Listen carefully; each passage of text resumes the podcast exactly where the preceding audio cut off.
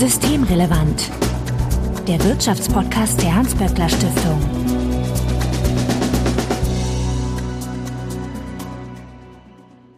Heute ist Donnerstag, der 5. August 2021. Willkommen zur 67. Ausgabe von Systemrelevant. Sebastian Dolin, ich grüße dich. Hallo Marco. Du bist der Direktor des Instituts für Makroökonomie und Konjunkturforschung, bekannt als IMK, bei der Hans-Böckler Stiftung. So, und wir sind zurück aus der selbst auferlegten Sommerpause, wie wir letzte Folge auch schon festgestellt haben. Und die Frage aller Fragen lautet nun also, Sebastian, hast du dich gut erholt oder hast du deine Impftabellen im Urlaub aktualisiert? Ich habe mich gut erholt und habe die Impftabellen tatsächlich im Urlaub dann nicht angefasst. Also ich habe schon ein bisschen mal Twitter gelesen und ein bisschen die Nachrichten verfolgt. Das war ja nicht so erfreulich mit den Impfzahlen zuletzt in Deutschland, aber ich habe die Finger vom Computer an der Stelle gelassen und das erst getan, als ich wieder zurückgekommen bin. Willst du uns ganz kurz sagen, wie es aussieht? Ja, ich meine, wir hatten ja damals gesagt, bis Ende Juli können alle impfwilligen Erwachsenen in Deutschland geimpft werden. Das ist wohl auch gelungen. Naja, jetzt übertreibe ich ein bisschen. Ein paar sind vielleicht noch nicht geimpft. Es sind nur wesentlich weniger Menschen geimpft worden, als wir äh, gedacht und gehofft hatten. Äh, also die Impfwilligen sind deutlich weniger offensichtlich, als wir so projiziert hatten. Und das heißt, dass im Juli, das sieht man, da sind die Zahlen eigentlich abgeknickt. Also die Impfzahlen lagen bis Ende Juni, bis zum Beginn der Sommerferien hier in Berlin eigentlich so auf dem Pfad und danach sind sie abgeknickt und inzwischen werden pro Tag weniger als 100.000 Menschen erst geimpft. Also das ist ziemlich mager und das ist natürlich schon traurig, weil das bedeutet, dass einfach relativ viele Menschen anfällig sein dürften, wenn jetzt die nächste Corona-Welle reinläuft. Und mir wird so ein bisschen mulmig, wenn ich an den Schulstart denke und an viele Kinder, die nicht geimpft sind, dabei. Ja, und was das alles für die IMK-Prognose bedeutet, werden wir in einer der nächsten Folgen vielleicht besprechen. so genau, da müssen wir dran an die IMK-Prognose IMK und das machen wir sowieso ja regelmäßig dann im September. Also von uns derweil vorweg der Hinweis, wenn ihr uns erreichen möchtet, um Ideen, Fragen oder Unmut kundzutun, dann könnt ihr das tun, indem ihr uns beispielsweise auf Twitter antickert, at böckler-de oder auch per E-Mail an systemrelevant.böckler.de. Also Hinweise, Korrekturen, Anregungen bitte einfach einsenden und Sebastian findet ihr auf Twitter als @sdulin, also Sebastian Dulin. Mein Name ist Marco Herak und wir möchten uns heute über die Inflation unterhalten und ein damit verbundenes Thema, die Strategierevision der EZB. Warum reden wir über Inflation? Nun, das Statistische Bundesamt hat vorläufige Zahlen zur Inflationsentwicklung im Juli rausgegeben und mancher stand dann Kopf, naja, vielleicht nicht wörtlich, aber innerlich 3,8 Prozent soll da die Inflation betragen haben. Wir sind alle auf die erste Revision gespannt. Und im Juni waren das noch 2,3 Prozent. Daher dann wohl auch die Aufregung, wobei schon die 2,3 Prozent mancher als sehr aufregend empfangt. Sebastian, weiß man denn, warum die Inflationsrate so hoch ist? Wir wissen, warum die Inflationsrate jetzt deutlich über zwei Prozent liegt. Wir wissen auch, warum sie jetzt so hoch ist. Ich glaube, die spannendere Frage ist eigentlich, da werden wir wahrscheinlich später drüber reden, ob sie so hoch bleibt. Denn einer der Gründe, warum es jetzt wirklich deutlich höher ist als in den Vormonaten, sind einfach so statistische Sondereffekte. Da komme ich gleich zu. Das hat mit der vorübergehenden Mehrwertsteuersenkung aus dem letzten Jahr zu tun. Mhm. Und das hat damit zu tun, dass im vergangenen Jahr das Öl die Energie sehr, sehr billig war. Das, da kommt da sowas rein, das nennt sich statistischer Basiseffekt und äh, der zieht vorübergehend dann die Zahlen ganz schön in die Höhe. Das, was ja letztes Jahr passiert ist im Juli, ist, dass die Mehrwertsteuer gesenkt worden ist, vorübergehend bis Januar. Ja, drei Prozentpunkte für den regulären Satz, also 19 auf 16 und dann der ermäßigte Satz von 7 auf 5 und äh, Restaurant-Mahlzeiten von 19 auf 5. Also, weil da hatte man schon vorher gesagt, man nimmt äh, Mahlzeiten im Restaurant werden zum 1.7. nur von dem regulären Satz auf den reduzierten Satz gesenkt und dann ist der reduzierte Satz nochmal kurzfristig angepasst worden. Das heißt, da hat es eine wirklich deutliche Senkung gegeben. Und jetzt ist nicht alles davon weitergegeben worden an die Kunden, aber ein Teil der Senkung ist halt schon an die Kunden weitergegeben worden. Man gibt eine Reihe von Schätzungen. Ich würde sagen, es ist wahrscheinlich ein bisschen mehr als die Hälfte insgesamt an die Kunden weitergegeben worden. Das heißt, vom Juni bis Juli vergangenen Jahres sind dann einfach die Preise gefallen. Und wir hatten dann auch in der zweiten Jahreshälfte Inflationsraten unter Null. Da kam dann noch dazu, dass, ich weiß nicht, ob du dich daran erinnerst oder auch die Hörerinnen und Hörer, dass auch der Ölpreis sehr, sehr niedrig war im vergangenen Jahr. Da gab es, glaube ich, so, so Nachrichten von wegen negativer Ölpreisen. Na, das war aber im März, ähm, glaube ich, oder in das war das war im März mhm. und das war auch eher Kuriosum. Ne? Das hat sich mhm. nicht voll durchgeschlagen, aber trotzdem war der Ölpreis letztes Jahr einfach sehr niedrig und wenn er sich jetzt normalisiert, dann habe ich einfach gemessen zum Vorjahr einen ziemlichen Preisanstieg. Also nehmen wir mal an, der Ölpreis ist normalerweise bei 50 und dann ist er letztes Jahr auf 10 runter. Dann habe ich da natürlich äh, so einen negativen Druck auf die Inflationsrate. Und das hat auch dazu beigetragen, dass es dann ins Negative gekippt ist. Und wenn es jetzt wieder auf 50 geht, kann man sich ja aus, ausrechnen, dann habe ich da einfach schon mal da eine riesige Steigerung. Und genauso funktioniert das mit der Mehrwertsteuer. Die war im Juli dann eben niedriger, dann sind die Preise gesenkt worden in einigen Bereichen. Und wenn ich jetzt vergleiche, am 1. Januar sind die Preise dann wieder zurückgesprungen und im Januar, Februar hat man es dann zum Vorjahr verglichen. Da ist dann nichts aufgefallen, weil das war ja die gleiche Mehrwertsteuerrate wie im Vorjahr. Aber jetzt ab dem Juli habe ich plötzlich für dieses Jahr eine höhere Mehrwertsteuerrate, nämlich die alte 9 und 7 Prozent und vergleiche die dann mit dem Vorjahr, wo es dann ja 16 und 5 Prozent waren. Das treibt dann auch schon ziemlich deutlich diese gemessene Inflationsrate nach oben. Ja, ich glaube, man, man, kann beim Ölpreis sagen, um das mal in Zahlen auszudrücken, also der war so um die 40 vor einem Jahr und jetzt ist er, pendelt da so zwischen 65 und 75 rum. Mhm. Also das ist ja dann schon eine merkliche Steigerung beim Ölpreis. Und das wirkt dann natürlich entsprechend stark. Ja. Genau, das wirkt auch auf die anderen Energieträger, weil ja viele Preise auch dann daran gekoppelt sind. Ne? Mhm. Dadurch haben wir diesen Energiepreisanstieg von 11,6 Prozent gehabt in, im Juli gegenüber dem Vorjahr in Deutschland. Jetzt könnte man ja sagen, das geht jetzt noch bis Ende des Jahres. Ne? Also die Mehrwertsteuer, das waren ja sechs Monate, äh, wo sie gesenkt wurde, also bis, bis Ende Dezember. Und das müsste mhm. ja dann ab Januar fällt ja der, dieser Effekt weg und bei den Energiepreisen, ja gut, das wissen wir natürlich immer nicht, wie die sich entwickeln, aber wenn sie stabil bleiben würden, würde dieser Effekt ja dann auch recht bald wegfallen. Und zwar, wenn ich mal so auf den Preis gucke, spätestens im Februar bis Mai. Also das sehen wir auch so. Ich würde damit rechnen, dass wir im Januar einen ganz massiven Rückgang der Inflationsrate sehen. Bei der Energie kommt dann noch ein Sonderfaktor dazu. Wir haben ja jetzt diese sogenannte CO2-Bepreisung, also diese in Stufen steigende Bepreisung von Benzin, Heizöl und so weiter. Und äh, da wird im Januar die nächste Stufe dann in Kraft treten. Und die dürfte wahrscheinlich verhindern, dass das dann zu weit runtergeht. Aber dieser Effekt der Mehrwertsteuersenkung, der, der ist halt schon ziemlich groß. Also das heißt, wir würden damit rechnen, dass es dann wieder in Richtung zwei geht. Und von anderer Seite gibt es keinen Inflationsdruck? Wir haben noch so ein paar Sachen. Wir haben Nahrungsmittel waren relativ teuer. Da ist nicht ganz klar, was dahinter steckt. Mein Verdacht wäre, dass da auch das Hochwasser und äh, dieser Starkregen beigetragen hat. Das haben wir ja dann auch ganz gerne im Sommer, dass so bestimmte Witterungslagen, wenn dann bestimmte frische Lebensmittel weniger geerntet wurden, dass das, dass das dann auch da auch durchschlägt. Aber auch das sind dann ja Effekte, die so einmal Effekte sind und weggehen. Wobei wir ja schon gesehen haben an den Kapitalmärkten, dass die Nahrungsmittelpreise allgemein nach oben gegangen sind, schon im Vorfeld. Ne? Klar, wir haben ja auch ein paar Lieferengpässe bei bestimmten Dingen. Wir haben Container, die irgendwo am falschen Ende der Welt liegen und wodurch dann Frachtraten höher sind. Und das schlägt sich schon in gewisser Weise auf die Preise durch. Das heißt, da sind schon so, so ein paar kleinere Effekte drin. Aber eigentlich ganz gut, also wenn man das auseinander dividieren möchte, was ist jetzt hier so ein spezielles deutsches Phänomen und was ist ein anderes Phänomen, dann hilft es, auf die Sachen, also auf die europäischen Preise zu gucken. Und für die Eurozone insgesamt ist die Inflation zwar auch gestiegen, aber von 1,9 auf 2,2 Prozent. Und auch da sieht man, wenn man sich die Einzelkomponenten ansieht, das ist wirklich vor allem Energie, die da das getrieben hat. Da ist der Energiepreisanstieg bei über 14 Prozent und alle anderen Komponenten sind eigentlich unter 2 Prozent. Ich sage jetzt, warum guckt man auf Europa? Weil zum Beispiel die Dinge wie höhere Frachtraten aus China, das ist etwas, da wird man sagen, naja, das ist ja nicht speziell Deutsches, sondern das, das ist in den anderen Ländern eigentlich auch so. Und im Rest der Eurozone sind auch die Nahrungsmittel nicht so gestiegen wie bei uns. Also die Preise für die Nahrungsmittel. Also das ist schon ein sehr deutsches Phänomen. Jetzt kommt dazu, dass alles ein bisschen anders mal gemessen wird in Deutschland als bei dem harmonisierten Verbraucherpreisindex. Aber da scheinen tatsächlich deutsche Sondereffekte jetzt eine Rolle zu spielen. Kann man denn nicht einfach hergehen und sagen, so, so volatile Geschichten wie so ein Energiepreis, den nimmt man einfach mal raus aus der Inflationsberechnung?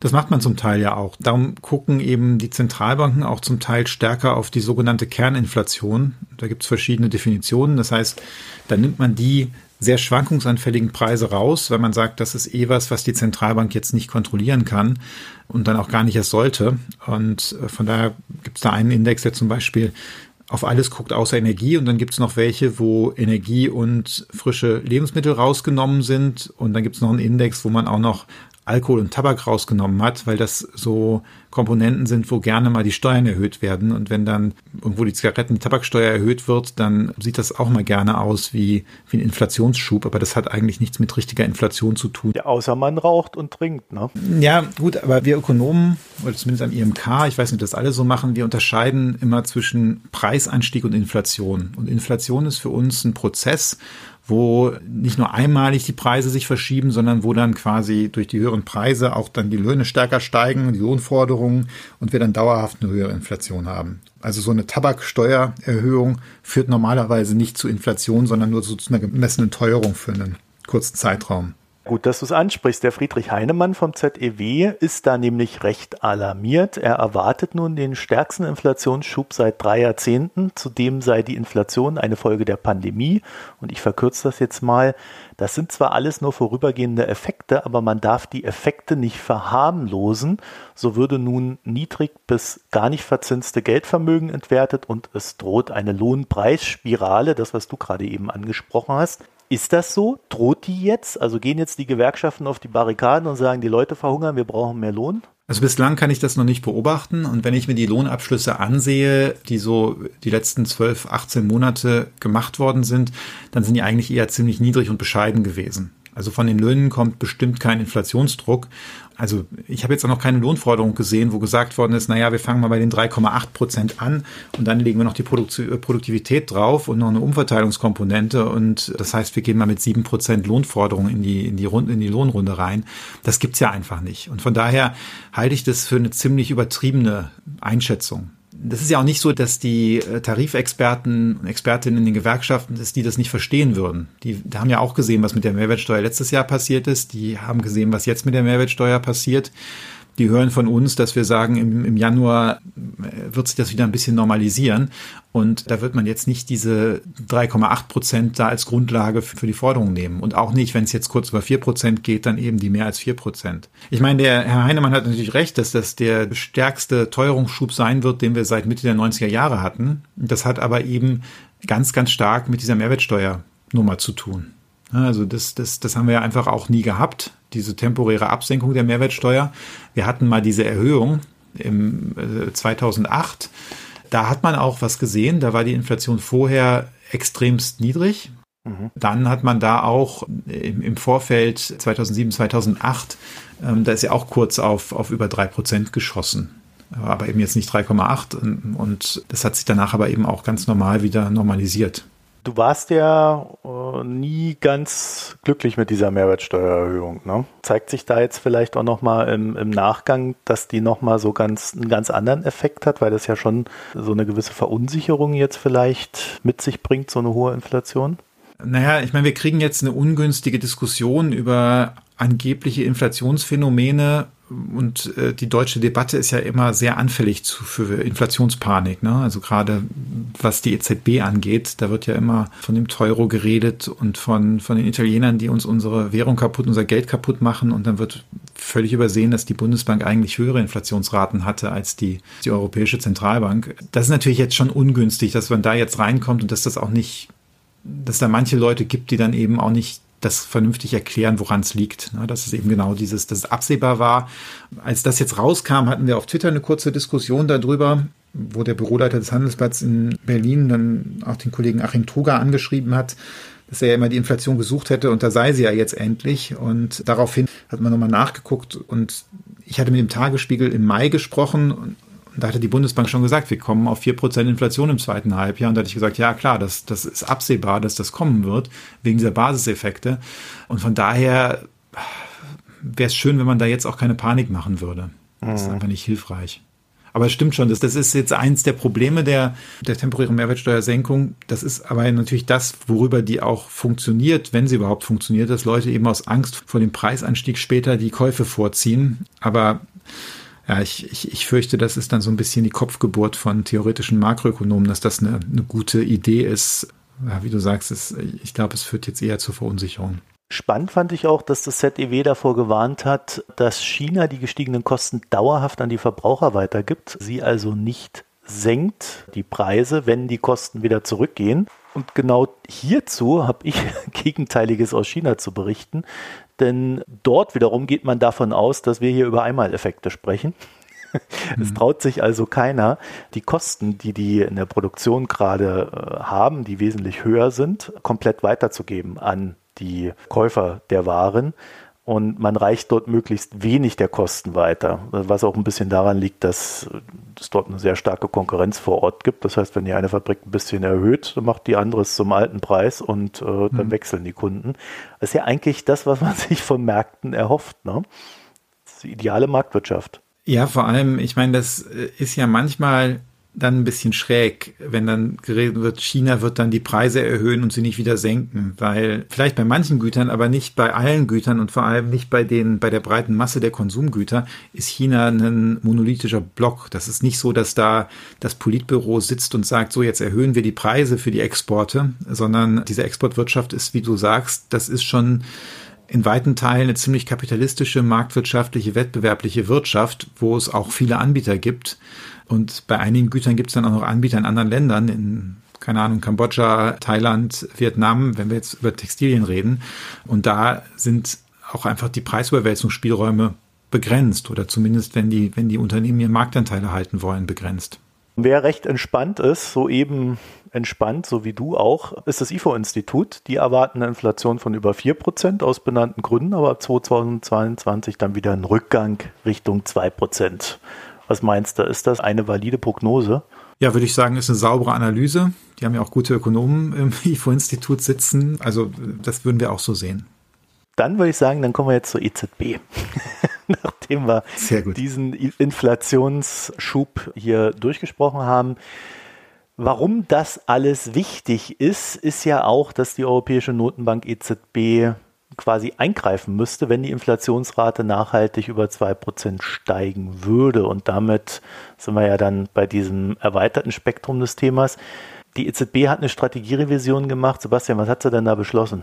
Ja, im Grunde haben sie das jetzt in die Strategie reingeschrieben, was sie schon in den letzten Jahren machen oder was sich so nach und nach entwickelt hat. Nur mal so zur Erinnerung, die EZB hat ja ihr Inflationsziel zuerst definiert als unter zwei Prozent und da gab es dann immer große Diskussionen darüber, was ist eigentlich damit gemeint. Ist eigentlich null, ist das noch, ist ja auch unter zwei und ist eine Deflation von einem Prozent ist auch noch unter zwei. Dann haben die anderen gesagt, ja, aber es ist ja eine Deflation, von daher ist das nicht mehr okay. Also die genaue Formulierung war unter, aber nahe zwei Prozent. Nee, das ist ja erst seit der Revision dieses Ziels 2011. Also ich war jetzt noch mal gleich ein Ach Jahrzehnt so. weiter zurück. Okay. Also die haben angefangen mit unter zwei und dann haben sie es etwas genauer aufgeschrieben mit unter, aber nahe zwei Prozent.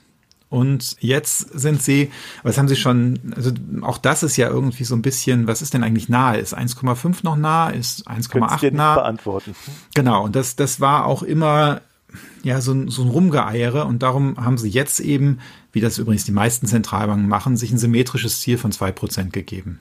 Und was heißt symmetrisches mittelfristiges Ziel? Ja, das heißt, dass wenn jetzt die Inflation bei 2,5 ist, ist das genauso wenig schlimm oder schlimm, wie wenn sie bei 1,5 ist.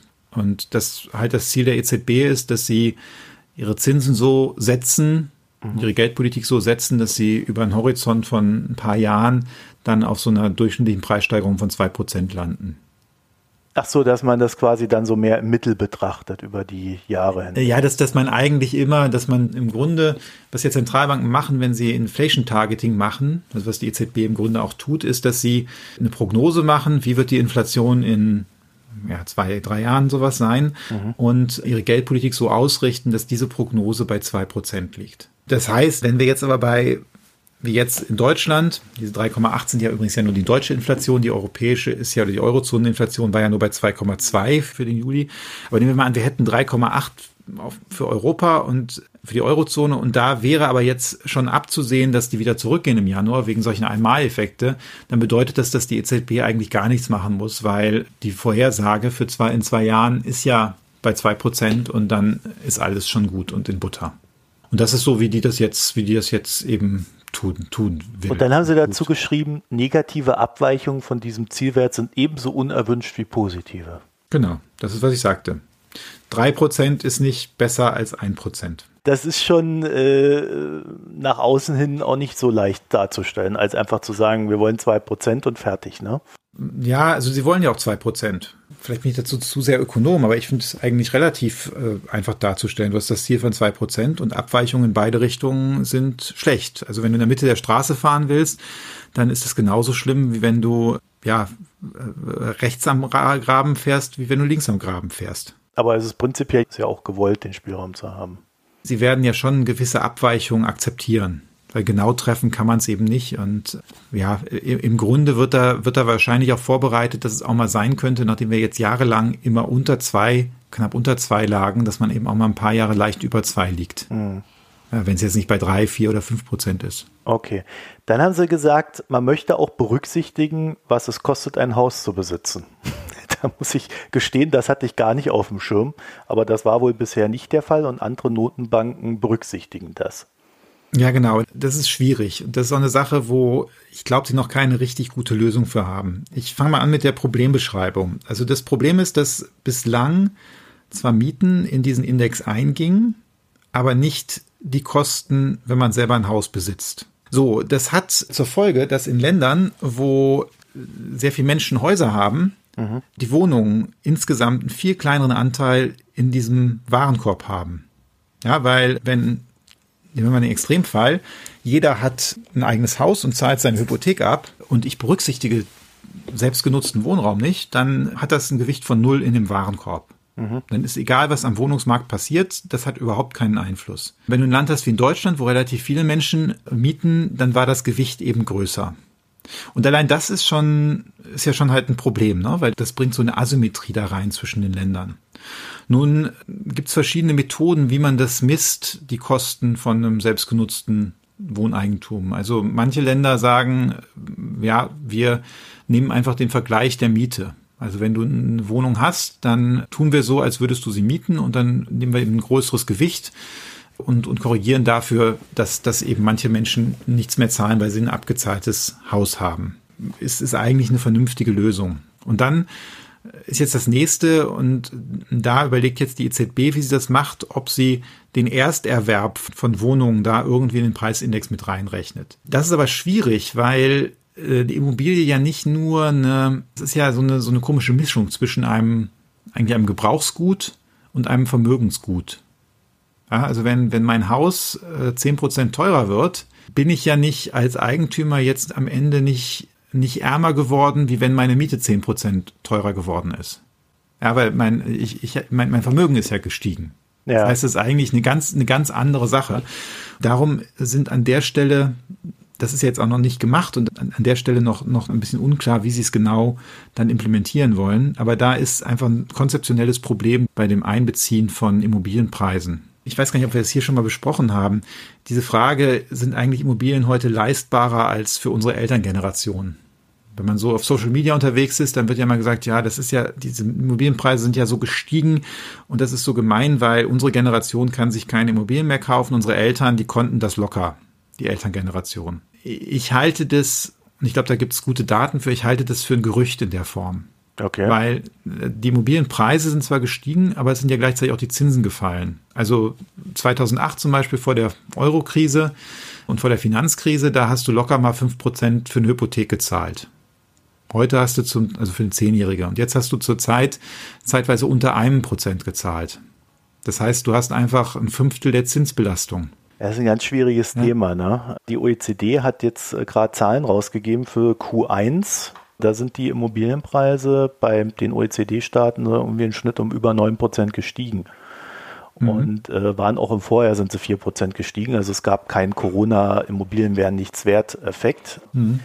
Da ist dann natürlich die Frage, ob es nicht wirklich irgendwann mal diesen Punkt gab, wo das überkompensiert wurde mit den, mit den Zinsen. Das Problem, glaube ich, was, was diese Statistiken betrifft, ist ja, wenn in Deutschland Immobilien gekauft werden, werden die ja nicht nur von Deutschen gekauft, sondern da sind ja mhm. teilweise Fonds aus den USA, aus dem UK und sonst wo mit am Werk und die haben ja wieder ganz andere Zinsbedingungen. Ne? Also da müsste man sich, glaube ich, nochmal die Kapitalströme auch angucken. Ja, aber worauf ich hinaus wollte ist, nehmen wir mal an, du hast dir eine Hypothek von 200.000 Euro jetzt aufgenommen. Mhm. Dann hattest du dafür im Jahr 2008 bei 5 Prozent, zahlst du 10.000 Euro Zinsen im Jahr. Mhm. Im Moment zahlst du zum Teil dann nur noch unter 2000 Euro. Ja. Das heißt, eigentlich von der Zinsbelastung kannst du den viel höheren Immobilienpreis leisten als damals. Müsste man jetzt über 30 Jahre auch rechnen, um so einen normalen Zins ja, klar, muss man, muss man länger rechnen, aber es gibt auch Studien dafür vom, ich hatte es letztes gesehen, vom Empirica-Institut. Mhm. Und die haben mit so Sparkassen zusammen ausgerechnet, wie jetzt diese, also da kommen jetzt verschiedene Faktoren zusammen, weil du musst dann ja auch tilgen und rechnen, dass du über 30 Jahre dein Haus abzahlst. Auf jeden Fall, die kamen zu dem Ergebnis, dass wenn man das äh, ausrechnet und ins Verhältnis setzt zu den Familieneinkommen, den durchschnittlichen in den Ballungsgebieten, dass heute Immobilien tatsächlich leistbarer sind, als sie das zum Beispiel in den frühen 90 günstiger waren. Mhm. Du bist da skeptisch. Ja, weil äh, sich die Ver weil sich die Zusammensetzung in den Ballungsgebieten verändert hat von, vom Publikum her.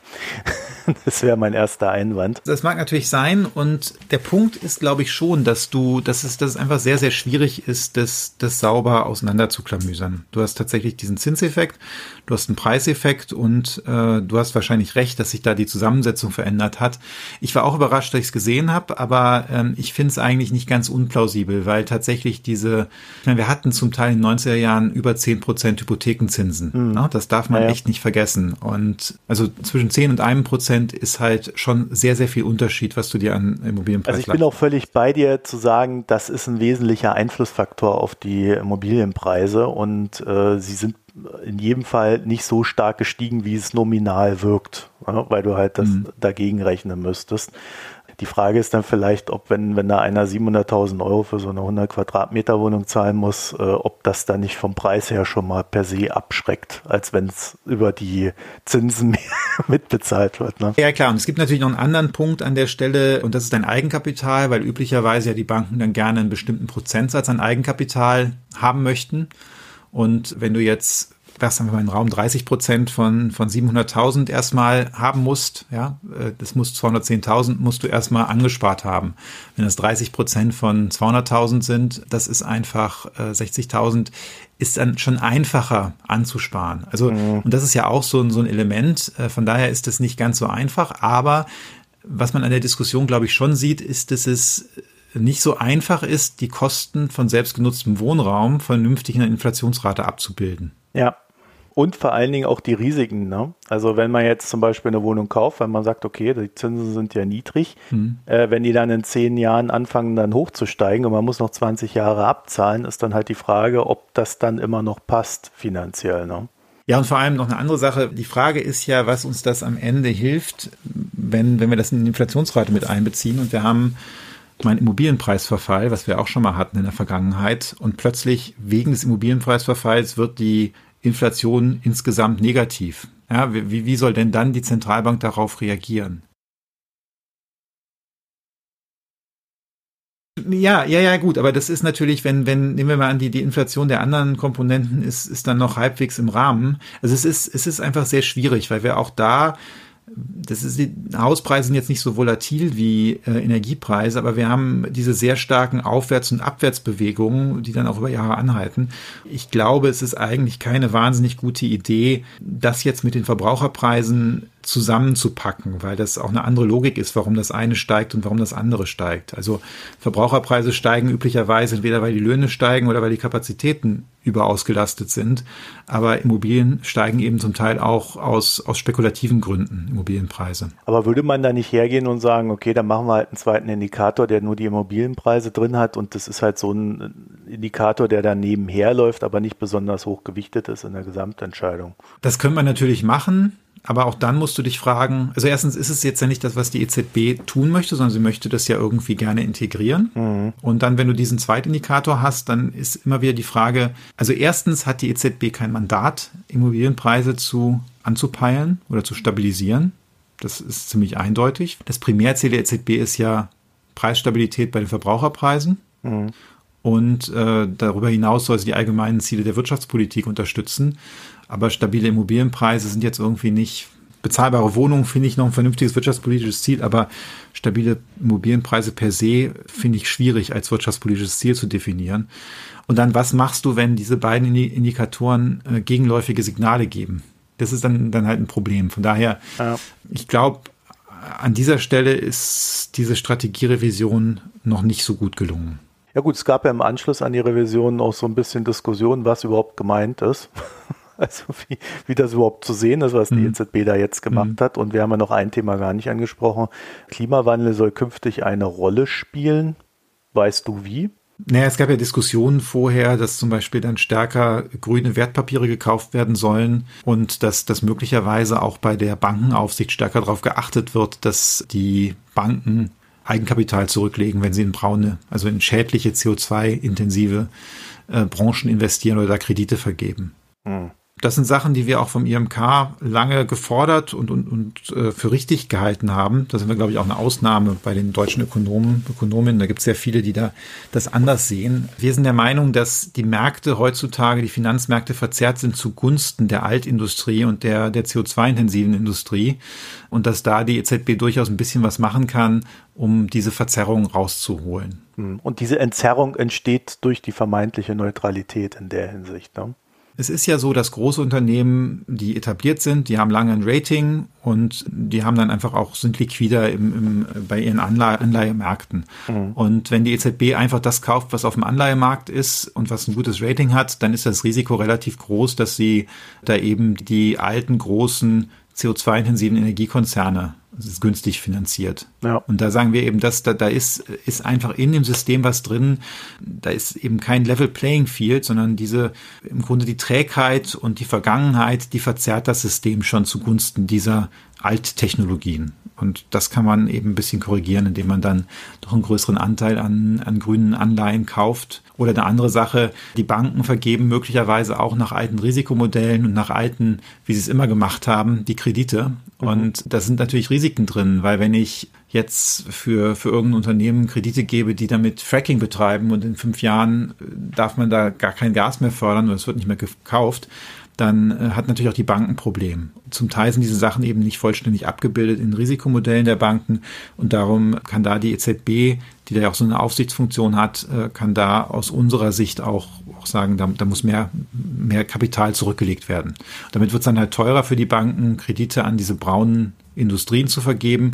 Und ähm, auch das ist aus unserer Sicht ein marktwirtschaftliches Instrument, was dann eher zu einem, zum funktionierenden Markt führt und nicht, nicht das irgendwie verzerrt. Es war ja jetzt ein Riesenbohai, was die EZB da im Vorfeld dieser Entscheidung gemacht hat. Ne? Also äh, Vorfeld der Strategieänderung. Äh, da waren Verbraucherverbände involviert, Sozialpartner, Bürgerstimmen. Also abseits der Frage, ob du da auch dein Wort äh, mit in den Ring geworfen hast. Vielleicht äh, ist das, also wenn man es jetzt anguckt, das ist ja jetzt so ein bisschen Modifikation, aber jetzt dieser richtig große Wurf ist da jetzt auch nicht draus geworden, aber das, das, das wirkt so ein bisschen komisch auf mich von der Relation her. Ich weiß nicht. Ich meine, die EZB ist natürlich eine Institution, die aus verschiedenen Gründen auf ja, Skepsis bei den, bei Bürgerinnen und Bürgern trifft. Und von daher finde ich das eigentlich gut, dass die hingegangen sind und gesagt haben, wir wollen jetzt mit euch auch mal kommunizieren. Mhm. Also die EZB hat das Problem, dass es eine europäische Institution ist, was einige Leute schon so ein bisschen mit Vorbehalten sehen, dann ist Geldpolitik ja sehr abstrakt. Ja, dann kommen alle, alle möglichen Vorbehalte und sowas dazu. Ähm, und darum finde ich das eigentlich gar nicht so schlecht, so einen Prozess dazu machen. Äh, was, was auf der anderen Seite, was erwartest du so? Man kann sich natürlich über, über bestimmte Dinge immer streiten, aber eigentlich hat ja so schlecht Geldpolitik die letzten Jahrzehnte auch nicht funktioniert. Also wenn ich die deutschen Ökonomen frage, da Oder mal anders, wenn ich mal, wenn ich meine FAZ aufschlage, äh, bin ich da, könnte ich der Meinung sein, die EZB ist kurz vorm Exitus. ja, ich mache jetzt keine Kommentare. Schade. Dazu. Nein, ich versucht. Ich, du hast es versucht. Ich kommentiere jetzt nicht die FAZ, aber ich meine, wenn man sich objektiv anguckt, dann ist doch die Inflation im Rahmen. Die ist ein bisschen niedriger, als man es eigentlich hätte haben wollen. Die Zinsen sind vielleicht auch niedriger als andere Leute es haben wollen, aber das ist ja nicht notwendigerweise Schuld der Geldpolitik, sondern Zinsen sind ja ein gesamtwirtschaftliches Ergebnis auch. Und von daher ist das ja das, ich glaube, dass die großen Zentralbanken dieser Welt heute wesentlich besser mit bestimmten Problemen umgehen können, als sie das vor 30 oder 40 Jahren konnten und auch getan haben. Das liegt auch eben daran, dass sie bestimmte Dinge gelernt haben. Und da muss man ja nicht, jetzt nicht alles verändern. Würde die Märkte vielleicht ja vielleicht verunsichern, wenn zu viel verändert wird. Ne? Ja, würde die Märkte wahrscheinlich auch verunsichern, aber mir, mir ist auch jetzt nicht ganz, mir fehlt so ein bisschen die Fantasie, was man hätte denn jetzt ganz grob verändern können. Also natürlich, man hätte sagen können, wir wollen lieber 5% Inflationsziel statt 2. Nur da sehe ich jetzt die Vorteile nicht so wirklich. Na, dann hast du einfach ein bisschen mehr Inflation und im Zweifel äh, wären dann irgendwelche äh, FAZ-Herausgeber am Herzinfarkt gestorben, wenn das passiert. Aber das, das ist ja, also Spaß beiseite, jetzt weniger flapsig, äh, 5% Inflation sind im Zweifel schlechter als 2% Inflation, weil wir einfach mehr Preisveränderungen haben, dann auch mehr Volatilität und da ist es ja ganz vernünftig, dass man dann eben auch nicht den ganz großen Wurf in dem Sinne macht, dass man einfach alles über Bord wirft. Sebastian Dodin, ich danke dir für das Gespräch. Ja, Marco, ich danke dir für die Moderation. Und wenn ihr in Frankfurt sitzt und uns noch etwas mitteilen möchtet äh, zu den Ausführungen, dann könnt ihr das tun, indem ihr uns auf Twitter erreicht, at böckler-de oder auch per E-Mail an systemrelevant.böckler.de. Also Hinweise, Korrekturen und Anregungen bitte an uns einsenden und Sebastian findet ihr als @sdolin, also Sebastian Dolin auf Twitter. Vielen Dank fürs Hören, euch eine schöne Zeit und bis nächste Woche. Tschüss. Bis bald. Tschüss. Das war Systemrelevant, der Wirtschaftspodcast der Hans-Böckler Stiftung.